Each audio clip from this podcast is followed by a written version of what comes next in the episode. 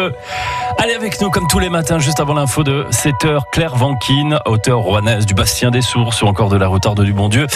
On est dans le centre de Rouen ce matin avec vous. Eh bien aujourd'hui, nous retournons à Rouen. Depuis plus de 50 ans, il y a une place à Rouen qui porte le nom de place de Verdun. Oui, je sais, il y en a un peu partout en France, c'est sûr. Mais celle de Rouen est particulière. Il s'agissait évidemment de se remémorer cette terrible bataille. Il y a eu quand même 119 Rouennais qui sont morts. Et le plus jeune, il avait 18 ans.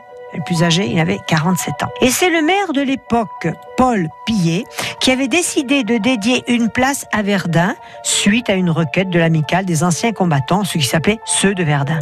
Et c'est là que les choses diffèrent, car il se trouve au début de la place, à l'entrée, une borne semblable à celle qui jalonne la voie sacrée de Bar-le-Duc à Verdun. Alors cette borne, comment est-elle? Eh bien, elle est peinte en blanc avec le dessus rouge sur laquelle il y a un casque de poilu. Sur une face, il est inscrit en rouge Voix sacrée avec une palme.